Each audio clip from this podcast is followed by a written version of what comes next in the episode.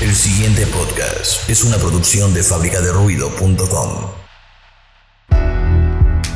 Otro reconfortante capítulo con la psicóloga Gris Morales.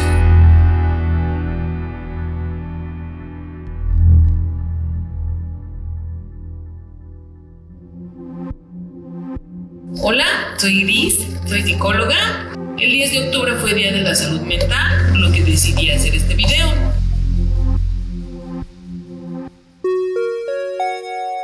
¿Cuándo ir a terapia? En realidad ir a terapia debería de ser una constante en nuestras vidas. No es algo a lo que estamos acostumbrados, no es algo que veamos como nuestra prioridad. Incluso a veces ir al psicólogo es nuestra última opción. Entonces vamos a conocer algunas características que son como un poco rojo, como un llamado para iniciar un proceso terapéutico. El primero de ellos es pierdes el control de tus emociones y no logras identificarlas. ¿Qué sucede? Exploto más fácil, tengo un sentimiento, una sensación, una emoción que no logro definir. Estoy enojada, estoy feliz, estoy triste, desesperada, estresada, etc. Y esto me hace estar más vulnerable con las personas, explotar más fácil hacia cualquier punto, ¿no? Como en un sube y baja de emociones.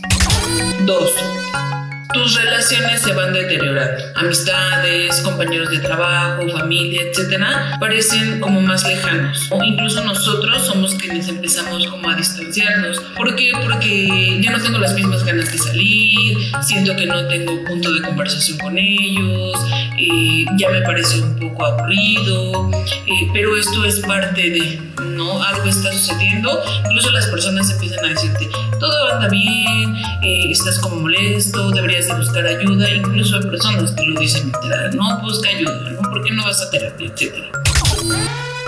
3. Hay pensamientos que no te permiten estar en calma. Y regularmente estos pensamientos son catastróficos. Nada me sale bien o no me va a salir nada bien, mejor no lo intento, etcétera, etcétera. Y nos vamos poniendo límites. 4. Alguna situación por la que estemos atravesando que nosotros consideremos que es traumática, pues, indudablemente es momento de, de acudir a, a, un acompañamiento psicológico. Cinco, eh, lo que nosotros consideremos ansiedad, depresión, profundas tristezas, etc. Igual lo estamos llamando o nombrando erróneamente. Sin embargo, si tenemos estas sensaciones, si tenemos estas ideas, es importante acudir y buscar ayuda.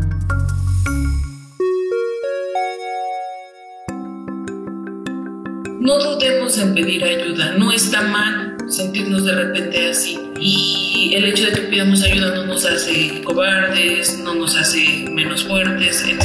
Es parte de...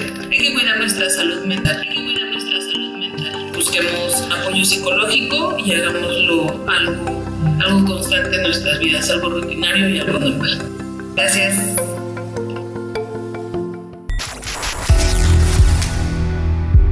Este fue reconfortante capítulo con la psicóloga Gris Morales.